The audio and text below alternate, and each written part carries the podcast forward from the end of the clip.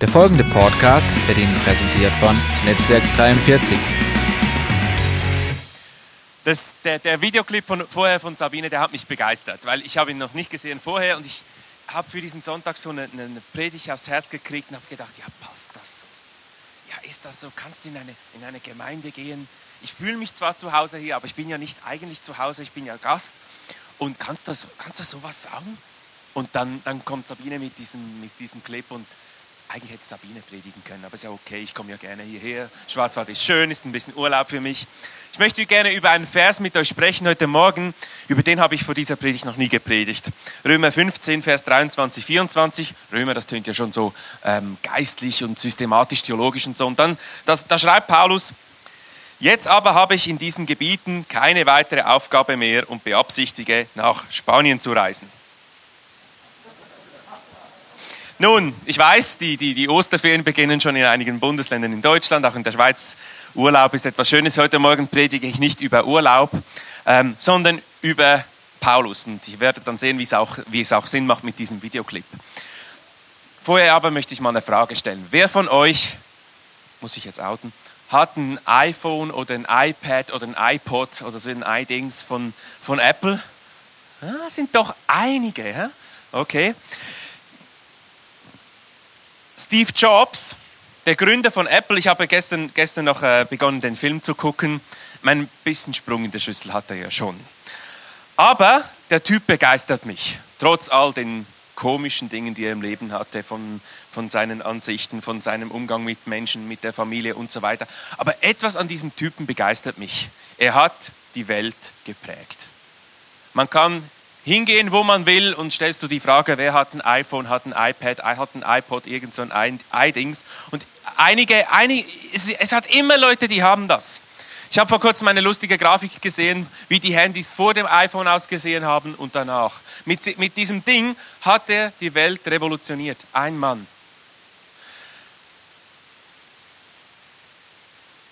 Und heute Morgen möchte ich nicht über Steve Jobs predigen, sondern möchte aus dem Leben von Paulus predigen. Das ist nämlich, es gibt Parallelen. Der Paulus, der gefällt mir natürlich noch besser. Aber ich möchte damit sagen, mit Steve Jobs sagen, es gibt Menschen, die heute noch die Welt prägen durch ihr Leben. Und ihr wisst ihr was, ich glaube, dazu sind wir als Christen berufen. Viel mehr als einer, der Telefone oder Computer baut. Wir sind dazu berufen, dass Gott durch dich und durch mich die Welt echt verändern kann. Und wenn wir sagen, ja, das war möglich zur Zeit von Paulus, dann muss ich sagen, Schauen wir mal Steve Jobs. Ein Mann mit einer Vision, mit einer Sicht, mit einer inneren Kraft kann die Welt verändern. Wie viel mehr ist es für uns möglich, voll von der Kraft Gottes? Paulus hat das gelebt. Paulus sah es als seine Berufung zu gehen und die Welt zu verändern. Volle Kraft bis zum bitteren Ende in seinem Leben hat er für diese wie eine Vision gelebt. Und das begeistert mich und motiviert mich. Ähm, dieser Vers, der sagt etwas ganz Schönes aus über dem Leben von Paulus. Nämlich, er beginnt ja zuerst, jetzt habe ich in diesen Gebieten keine Aufgabe mehr, sondern ich beabsichtige nach Spanien zu reisen. Also er hat den Ort, wo er, wo er, wo er ist, gesehen, er hat ein Ziel da, er hat das Ziel erreicht und sagt, jetzt geht es weiter. Mein Blick geht über mein, mein, meine Komfortzone, meinen Tellerrand, mein Hier und Jetzt hinaus und Gott hat noch mehr vor. Möchte noch ein bisschen, ein bisschen mit euch den Vers anschauen. Stell dir mal vor, ähm, wie das in dieser Zeit war. Heute ist ja ganz anders. Ähm, wir leben heute global. Also wir können hier von Deutschland aus einen amerikanischen Fernsehsender schauen, der darüber berichtet, wie die Australier ein malaysisches Flugzeug suchen und das innerhalb von Minuten sind wir up to date. Das ist die heutige Welt. Aber die Welt von Paulus, die war noch ganz anders. Und da bekommt das noch viel, viel mehr Gewicht. Die haben auch Party oben, ne? Party für Jesus, super. Wenn wir das mal auf unser Leben übertragen, wie sieht dieser Satz, ich plane nach Spanien zu reisen für den Auftrag Gottes, wie, wie würde das in unserer Zeit so aussehen, wenn wir das so mit den Maßstäben der Zeit von Paulus anschauen?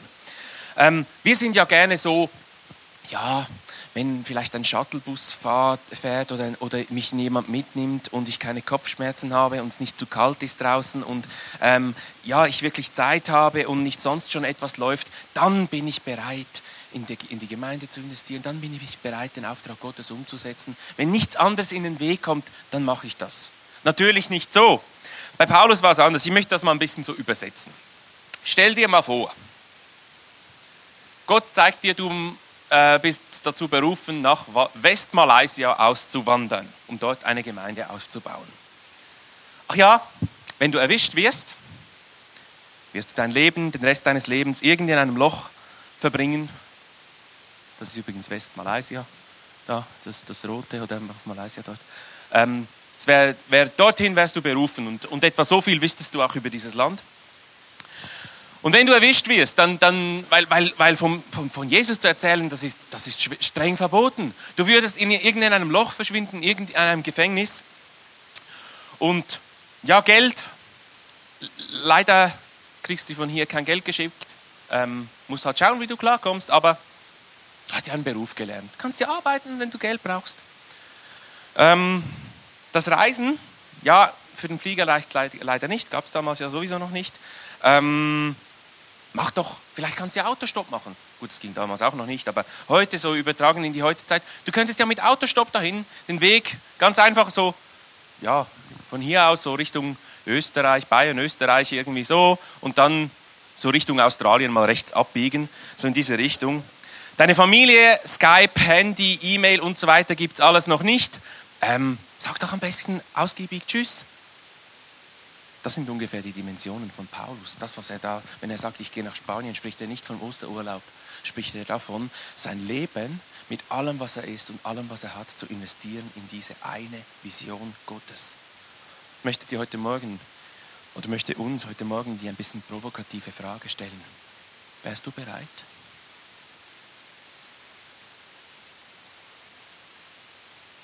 Natürlich schickt Gott Menschen in so eine Situation nicht unvorbereitet. Und wahrscheinlich wird es bei den wenigsten von uns, von uns genau in der Art sein. Aber die Frage, die wir uns in unserem Leben stellen müssen, ist Jesus der Chef in unserem Leben, dass er das dürfte? Ist unser Leben davon geprägt, Gott in dem Maß gehorsam zu sein, dass wir, wir sagen ja gerne, sende mich, wohin du willst. Einfach bitte nicht. Und dann kommt die große Liste. Ich weiß nicht, ob jemand von uns nach West-Malaysia gehen wird. Kann, kann ja sein, alles ist möglich. Aber ich glaube, die Frage ist vielmehr, sind wir wirklich bereit, das zu tun, was Gott möchte? Ich glaube, dass Gott uns berufen hat, die Welt zu verändern. Und weißt du was, die Welt, die ist nicht nur dort, die ist auch hier. Und ich glaube, dass wir uns so gerne limitieren und so gerne begrenzen. Und ich möchte mit euch aus dem Leben von Paulus ein paar Prinzipien anschauen, wie Paulus die Grenzen in seinem Leben gesprengt hat und wie wir die Grenzen in unserem Leben sprengen können, um für Gott Geschichte zu schreiben, um, damit Gott durch uns seinen Auftrag umsetzen kann. Die erste Grenze, die wir, uns, äh, die wir durchbrechen müssten, ist unser Denken. Mich fasziniert es, welche Sicht Paulus von seinem eigenen Leben hatte. Ich meine, die Ausgangslage von Paulus, die war eigentlich katastrophal. Ähm, Paulus war einer der eifrigsten Christenverfolger. Nun, das ist sicher nicht die beste Auf Ausgangslage, um nachher für Gott, für diesen Christus Geschichte zu schreiben. Ähm, er war wirklich nicht der optimale Kandidat. Er war nicht einmal ein direkter Jünger von Jesus. Es ist nicht einmal ganz klar, ob ähm, Paulus Jesus je einmal äh, getroffen hat. Wenn ja, dann wäre er noch ganz klein gewesen. Aber Paulus hatte ein anderes Denken über seinem Leben. Ein Bewusstsein. Paulus wusste, ich bin von Gott berufen. 1. Korinther 4,16 sagt er etwas ganz Interessantes. Er schreibt in Korinthern, ich bitte euch eindringlich, folgt meinem Beispiel. Nicht, weil Paulus so gut ist, nicht, weil Paulus alles im Griff hat, sondern weil Paulus wusste, ich gehe, ich lebe den Auftrag, die Berufung Gottes. Ich weiß, dass Gott mit meinem Leben Geschichte schreiben will.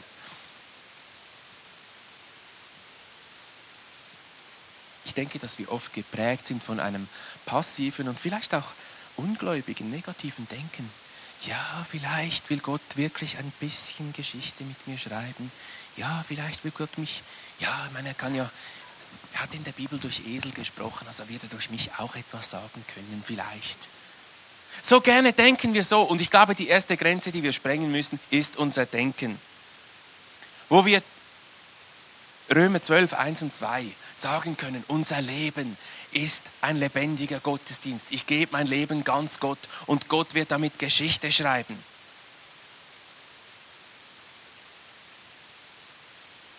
Gott hat dich berufen und mich, man kann es nachlesen, wenn man es nicht glaubt, berufen, für Gott Geschichte zu schreiben. Die Frage ist, glauben wir das? Denken wir so? Leben wir mit diesem Denken, ich bin hier, um für Gott Geschichte zu schreiben? Ist es heute Morgen vielleicht Zeit, dass du dein Denken durchbrichst?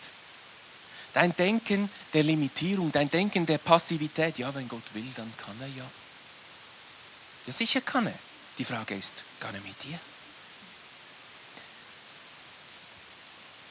Ganz praktisch. Matthäus 28, 19 und 20, wo es geht, heißt, wir sollen in die Welt hineingehen, das ist hier, wo wir sind, bis hin zum Ende der Welt, dort, wo wir halt hin sollen und sollen Menschen in die, in die Begegnung mit Gott führen. Menschen an, anleiten, das zu tun, was Jesus uns gelehrt hat. Sie taufen als Zeichen dafür. Ich lese ich noch vor. Mir ist alle Macht im Himmel und auf Erde gegeben. Jesus beginnt damit. Das setzt so ein bisschen den Tenor. Er kann alles. Darum, Geht zu allen Völkern und macht, sie zu, man macht alle Menschen zu meinen Jüngern. Tauft sie auf den Namen des Vaters, des Sohnes und des Heiligen Geistes und lehrt sie alles zu befolgen, was ich euch geboten habe. Ja, das kann ja mal schön der Theo machen, der ist ja Pastor. Äh, davon spricht die Bibel nicht. Durchbrechen wir unser Denken und sagen, das ist mein Lebensinhalt, das ist die Lebensvision, die Gott mir gibt.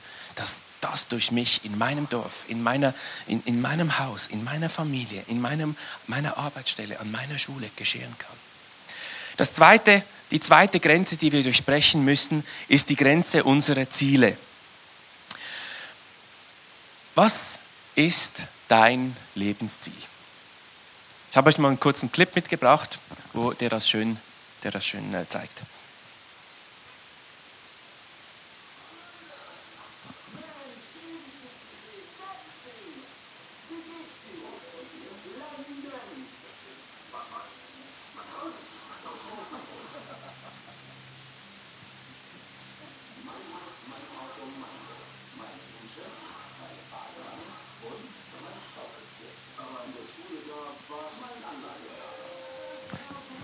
Gut, ich will jetzt keine Werbung hier machen, aber schau dir mal an, die Lebensziele, die hier vertreten sind. Mein Haus, mein Auto, mein Boot, mein Schaukelpferd. Vergleichen wir das mal mit den Lebenszielen von Paulus. Aber weißt du, was mir auffällt? So schnell orientieren wir uns genauso. Unser Lebensziel wird weltliche, menschliche Sicherheit. Unser Lebensziel wird Komfort, wird Bequemlichkeit, ein schönes Häuschen, einen schönen Wagen, eine schöne Familie, alles. Für die Jüngeren vielleicht noch eine schöne Frau oder ein schöner Mann.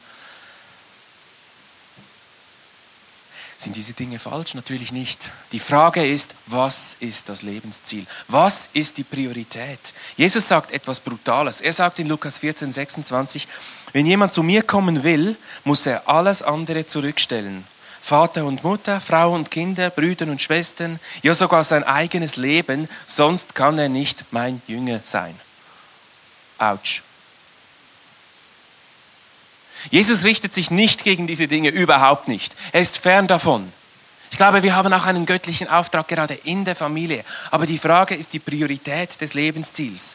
Was ist der prägende Faktor in meinem Leben? Was prägt mein Leben? Welche Ausrichtung, welches Ziel? Richten wir unsere, unsere Ziele, unsere Ausrichtung auf diese Dinge, dann limitieren wir uns. Dann limitieren wir den, das, was Gott durch unser Leben tun kann. Nicht, weil Gott nicht kann, sondern weil wir nicht wollen. Wir arbeiten, um leben zu können. Wir leben nicht, um arbeiten zu können. Wir leben für den Auftrag, für, den Ziel, für das Ziel Gottes. Paulus hat das gemacht. Ich meine, Paulus hatte gute Voraussetzungen, er hatte einen guten Job. Paulus hätte so, so ähm, ein richtig schönes Leben haben können. So als ein bisschen Schriftgelehrter, so. Äh, er war, war, offensichtlich ein cleverer Typ. Er war, hatte einen angesehenen Beruf, er hätte ein schönes Häuschen gekriegt. Ich weiß nicht, ob sie Pools hatten damals, wahrscheinlich nicht, aber irgendein großes, großes Loch mit Wasser drin wäre sicher drin gewesen. Paulus hätte es bequem haben können, aber Paulus hat diese Grenze durchbrochen, hat gesagt, mein Leben hat ein anderes Ziel. Eines Tages, wenn mein, wir haben es gesungen vorhin in einem Lied, wenn dann mein Leben hier, meine Zeit mal abgelaufen ist, dann, dann werde ich Gott weiter loben. Und ich habe es schon das Leben lang gemacht. Ich habe mein Leben auf ihn ausgerichtet.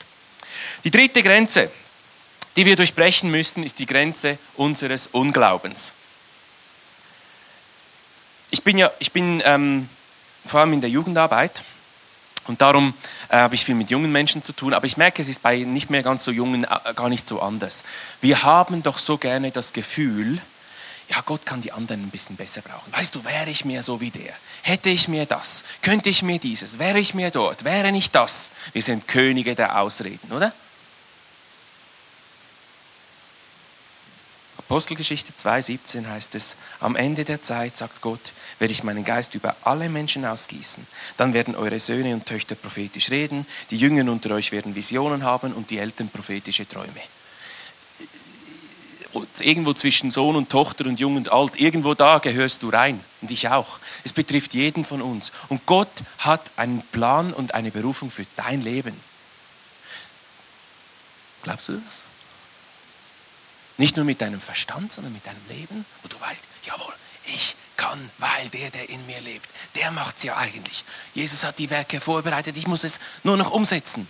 Muss schauen, dass ich ihm nicht zu fest im Weg stehe. So ist Gott. Ich glaube, dazu braucht es Glauben. Glauben ist ja nicht ein verstandesmäßiges Annehmen. So wenn ich, wenn ich, ähm, ja, aber ich glaube jetzt ganz fest das. Sondern Glauben bedeutet Gott zu vertrauen, dass das, was er sagt, stimmt. Und Gott hat gesagt, oh, ihr könnt so viele Verse lesen.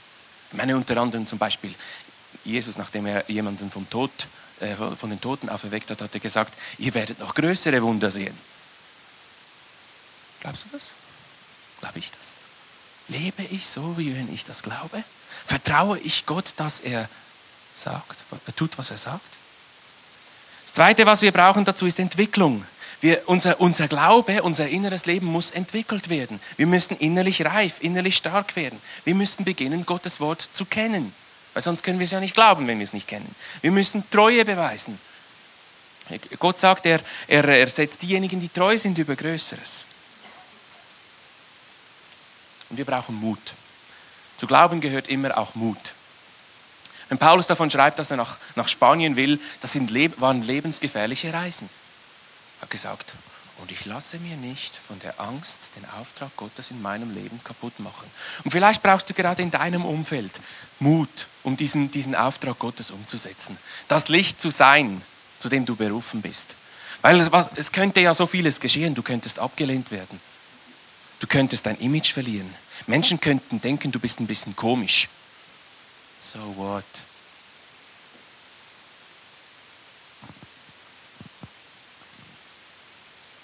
Ist der Ruf mal ruiniert, lebt sie es völlig ungeniert, sagt man bei uns. Weißt du was, am Ende meines Lebens möchte ich nicht dastehen müssen und sagen müssen, ja, alle haben mich nett gefunden. Schade, habe ich nichts an meinem Auftrag gemacht. Na, natürlich, ich, ich, will nicht hier ausrufen, wir Christen müssen komisch sein, überhaupt nicht. Ganz und gar nicht. Aber ich glaube, wir brauchen Mut, herauszutreten mit der besten Botschaft, die es gibt. Es ist unser Auftrag, unsere Lebensvision und wir dürfen nicht uns einengen lassen von fehlendem Glauben. Gott hat dich an einen Ort gesetzt. Und wenn er dir nicht gesagt hat, geh irgendwo anders hin, dann will er dich offensichtlich dort haben, sonst hätte er es dir ja gesagt. Und wenn Gott dich irgendwo hingesetzt hat, hat er dort einen Auftrag für dich. Die Frage ist, glaubst du das? Weißt du das innerlich? Weißt du, ich bin hier, weil Gott mich hier hingesetzt hat. Wo immer du auch bist, an deiner Arbeitsstelle, in deiner Familie, in deiner Nachbarschaft. Gott hat dich dort hingesetzt. Gott hat einen Auftrag für dich. Vertraue ihm. Lass in dieser, in dieser Umgebung den Auftrag Gottes Realität werden. In deinem Alltag. Die vierte Grenze, die wir durchbrechen müssen. Und ich glaube, das ist in der heutigen Gemeinde gerne die Grenze Nummer eins. Auch wenn es jetzt die Nummer vier ist. ist die Bequemlichkeit. Ich habe es schon schön gefunden im Clip vorher. Wie Sabine beschrieben hat, wie sie die Treppe hochgeht. Ach, jeder von uns kennt diese Momente. Ach, jetzt bitte kein Gespräch. Jetzt habe ich den ganzen Tag gearbeitet. Oder ah, ich bin noch müde, die haben die Zeit umgestellt. Oder was auch immer. ich, ich, ich bin so von meiner Persönlichkeit her recht faul. Ich liebe es zu schlafen. Ich liebe es nicht so viel zu tun. Ich glaube, dass Bequemlichkeit eine Grenze ist, die wir durchbrechen müssen. Ähm, sehen wir natürlich bei Paulus ganz massiv, wo er sagt, du, ich habe zweimal Schiffbruch und, und, und gesteinigt und all, all diese Dinge, die er ertragen musste. Seine Bequemlichkeit, die hat er schon lange beerdigt. Er schreibt, ich habe gelernt, zufrieden zu sein, egal ob ich viel habe oder wenig habe, spielt ja keine Rolle. Ich tue eins, ich lebe den Auftrag Gottes für mein Leben und das ist alles, was ich brauche. Gott ist alles, was ich brauche. Dieses eine Ziel, das, das gibt meinem Leben Inhalt, das gibt meinem Leben Sinn, das richtet mich auf. Und ich freue mich, wenn das Leben mal zu Ende ist, werde ich zurückschauen können und sagen, hey, ich bin, ein, bin meinen Kampf gut, habe den Kampf gut gekämpft. Ich habe den, die, bin so gerannt, dass ich gewinne. So schreibt Paulus, die Bequemlichkeit zu durchbrechen. Ich meine, es ist ja nicht so, dass Gott irgendwie Stress hätte und unsere Leistung braucht. Ich rede, spreche hier nicht von, von irgendwie durch unser Geschäftig, Beschäftigtsein oder unsere Leistung vor Gott irgendetwas zu beweisen. Ich spreche nur davon, dass wir einmal im Himmel sein werden und es wird so richtig schön, so richtig schön chillig sein. Man ruht ja heute nicht mehr aus, man chillt. Ist eigentlich das Gleiche, aber ist egal. Und im Himmel wird es mal so richtig schön sein mit den goldenen Straßen. Und äh, das ist ja einfach eine Beschreibung, wie genial es dort sein wird. Und wir können ausruhen 10.000 äh, Jahre und in Ewigkeit, wie wir es gesungen haben. Aber wir sind noch nicht da. Und weißt du, Reich Gottes zu bauen, die Gemeinde zu bauen, Gottes Auftrag umzusetzen, das widerspricht unserer inneren Faulheit, unserer inneren Bequemlichkeit. Und diese Grenze müssen wir durchbrechen. Ich weiß nicht, ob ihr die Geschichte kennt von Jesaja. Jesaja war ein Prophet Gottes, war bereits berufen als Prophet. Da hatte er eine, eine innere Vision von Gott, wo, er, wo Gott ihm aufgezeigt hat, wie schlecht sein Volk, wie schlecht es seinem Volk geht. Und dann hat Gott gefragt, schau mal, wie schlecht das aussieht. Wen soll ich senden? Ich meine, wusste Gott wirklich nicht, wen er senden wollte? Dann hat er Jesaja die Vision gezeigt, aber Jesaja sagte: Hier bin ich, Herr, sende mich. Er wusste, ich muss aufstehen und ich muss sagen: Herr, mich darfst du gebrauchen. Ich will.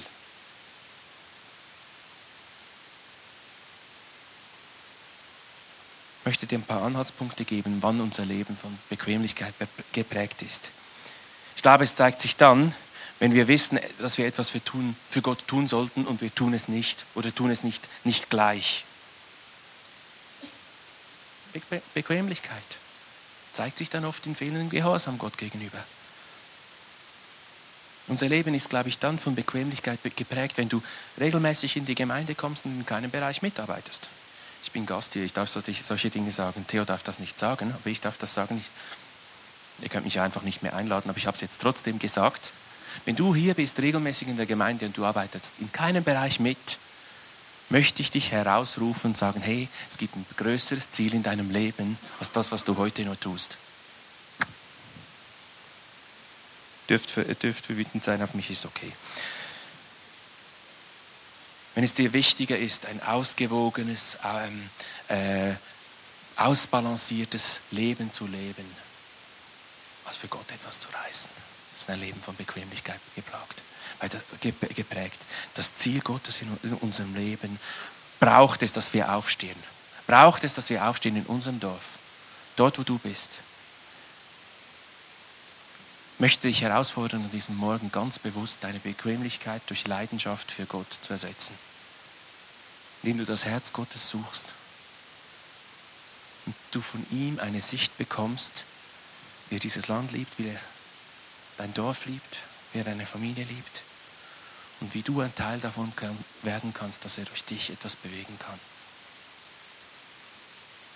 Das sind vier Grenzen, die wir durchbrechen müssen, wo Gott sich danach sehnt, dass wir unsere Ziele anders setzen, dass wir andere Prioritäten leben. Ich weiß, es ist nicht so eine Wohlfühlpredigt, ähm, aber auch das ist okay, glaube ich.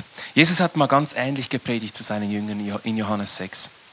Wir lesen davon, dass er die Jünger herausgefordert hat ähm, und seine Lehre an den Punkt äh, führte, wo sie so das traditionelle, einfache, durchschnittliche Leben ähm, und die echte Nachfolge, wo das einfach nicht mehr zusammenpasste. Und die Jünger sich für einen der beiden Wege entscheiden mussten. Und ich glaube, dass wir auch heute Morgen so ein bisschen oder ja, so einem Ort sind, wo du prüfen musst in deinem Leben, hey, welchen Weg gehe ich? Den durchschnittlichen, einfachen, bequemen oder den, der alles kostet. Den, der auf ein einziges Ziel ausgerichtet ist. Den, der alles bringen wird. Wir lesen dann von Jesus in Johannes 6, Vers 66. Von da an zogen sich viele seiner Jünger von ihm zurück und begleiteten ihn nicht mehr. Steht auch in der Bibel. Seine Jünger, die, die, die, die ihm nachgefolgt sind, sagten, nee, das ist mir zu radikal, das ist mir zu krass. Nee, aber ich habe doch zu Hause. Nee, aber. Da fragte Jesus die Zwölf, wollt ihr etwa auch weggehen? Und dann kommt Simon Petrus. So gut, der hat, der, der hat es richtig geschnallt. Herr, zu wem sollten wir gehen? antwortete Simon Petrus. Du hast Worte, die zum ewigen Leben führen. Und wir glauben und haben erkannt, dass du der Heilige bist, den Gott gesandt hat. Hey, Paulus hat, äh, Paulus, Petrus, der hat es begriffen. Gesagt, hey, es gibt nur etwas, es gibt nur eine Art des Lebens, die echte Erfüllung bringt, nämlich die Ausrichtung auf die Berufung Gottes. Diese Berufung, die hat, die hat ausgesiebt. Viele sind gegangen. Viele haben gesagt, nee, das will ich nicht, das kostet mir zu viel. Aber Petrus hat schon gesehen, was es bringen wird. Und ich möchte dich heute Morgen herausfordern, dein Leben auch vor Gott zu prüfen und zu, dich zu fragen, wie bin ich eigentlich aufgestellt? Wofür lebe ich? Und ich möchte dich herausfordern, das nicht so zu prüfen, so in dem theoretischen, ja, ich habe mich vor so und so vielen Jahren einmal entschieden, sondern lebst du das in einem Alltag? Oder ist es vielleicht heute Morgen dran, Entscheidungen zu treffen, deinen Alltag anders prägen zu lassen? Vielleicht gibt es Hobbys, die dich, die dich davon abhalten. Vielleicht ist die berufliche, deine berufliche Verpflichtung gar nicht mehr das Richtige und du weißt es eigentlich schon lange von Gott. Ich möchte dich heute herausfordern, deine Grenzen zu sprengen deine Bequemlichkeit zu durchbrechen, deine Ziele richtig auszurichten, deine Zeit richtig einzuteilen. Ich möchte gerne beten und während dem Gebet möchte ich dich einladen, Gott doch eine Antwort zu geben, dich innerlich zu prüfen und der Heilige Geist spricht zu uns und, und zeigt uns Dinge auf in unserem Herzen. Nicht eine Predigt führt dich dahin, sondern der Heilige Geist, der Geist Gottes, der wirkt in unseren Herzen. Und ich möchte dich auffordern, heute Morgen dein Leben neu so Gott hinzugeben. Sagen, Gott, ich will deinen Auftrag für mein Leben umsetzen. Ich weiß, du hast Worte des ewigen Lebens. Jesus, ich danke dir, dass du für uns einmal einen Ort vorbereitet, einen Ort vorbereitet hast, wo es einmal ganz schön und ganz chillig sein wird, und Herr, ich möchte dir auch danken für das Privileg, dass du uns gebrauchen möchtest, um dein Reich hier auf der Erde zu bauen. Dass du uns gebrauchen möchtest, um Menschen Hoffnung, Menschen Wiederherstellung, Menschen Frieden zu bringen. Und Vater, ich möchte dich bitten für jeden Einzelnen, der heute Morgen hier ist und diese Predigt hört. Ich möchte dich bitten, dass du uns hilfst uns zu prüfen und dass du uns die Dinge in unserem Leben aufzeigst, wo wir in eine ganz komische, in eine ganz falsche Richtung gehen.